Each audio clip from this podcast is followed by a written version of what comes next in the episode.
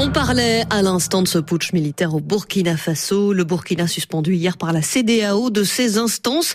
Bonjour Jean-Baptiste Placard. Bonjour Andréane Mellard. Cette euh, décision, bien vous la jugez modérée, généralement interprétée comme le signe d'une volonté de conciliation qui tient compte euh, de l'accueil assez enthousiaste hein, des populations à l'égard des putschistes. Est-ce que, d'après vous, euh, Jean-Baptiste, ces concessions à l'opinion valent aux chefs d'État ouest-africains un peu d'indulgence de la part de leur peuple?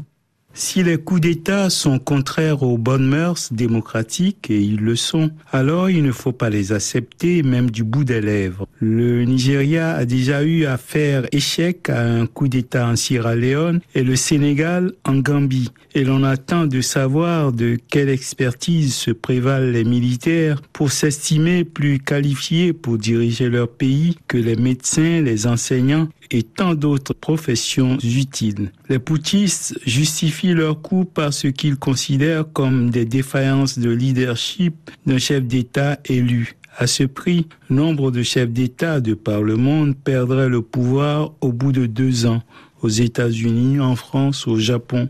La meilleure façon de priver les poutistes de leurs alibis est d'éviter de tricher avec la Constitution et les institutions qui devraient suffire à indiquer à chacun les limites de son pouvoir à condition évidemment que les hommes qui incarnent ces institutions n'aient pas cette fâcheuse tendance africaine à la révérence vis-à-vis de tout président en place. Sur le continent, jamais l'on ne parle de coup d'État là où les contre-pouvoirs fonctionnent bien et ne sont pas réduits à une certaine servilité. Regardez donc comment en Grande-Bretagne, pour une faute qui passerait pour un péché véniel dans bien des pays africains, le Premier ministre Boris Johnson est en train d'être contraint à la démission par les institutions. À part la destitution en 1996 du professeur Albert Zaff à Madagascar, le chef d'État, dès lors qu'il est élu, devient dans la plupart des pays d'autant plus intouchable que les institutions s'aplatissent devant lui sans même qu'il ait à stimuler leurs ailes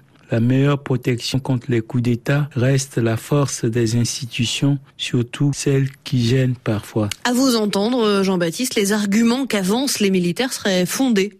D'un pays à l'autre, le discours des poutistes reste quelque peu stéréotypé. Peut-être les problèmes sont-ils les mêmes? Le métier du militaire est de défendre la patrie lorsqu'elle est en danger.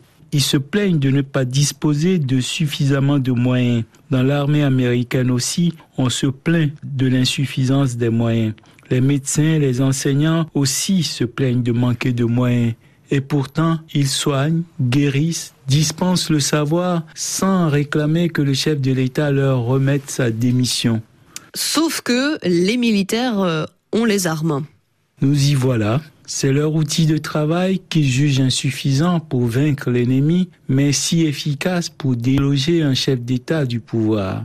La plupart des peuples ont déjà donné. En une soixantaine d'années d'indépendance, nombre de pays africains ont été dirigés en moyenne plus de 30 ans par les militaires sans apporter partout la prospérité, la liberté, la démocratie ou simplement la protection aux populations. Le Burkina, en 61 ans d'indépendance, a été sous le joug des militaires pendant au moins 47 ans. Depuis 1960, en dehors des intérimaires, il a connu cinq présidents militaires contre deux civils. Il ne faut pas que les condamnations venues de l'extérieur deviennent une diversion pour oublier de se concentrer sur le génie par lequel les militaires, si loin du front, entendent faire merveille au palais présidentiel. C'est si facile de s'emparer du pouvoir avant de commencer à réfléchir ou d'improviser sur ce que l'on entend en faire. Merci Jean-Baptiste Placa.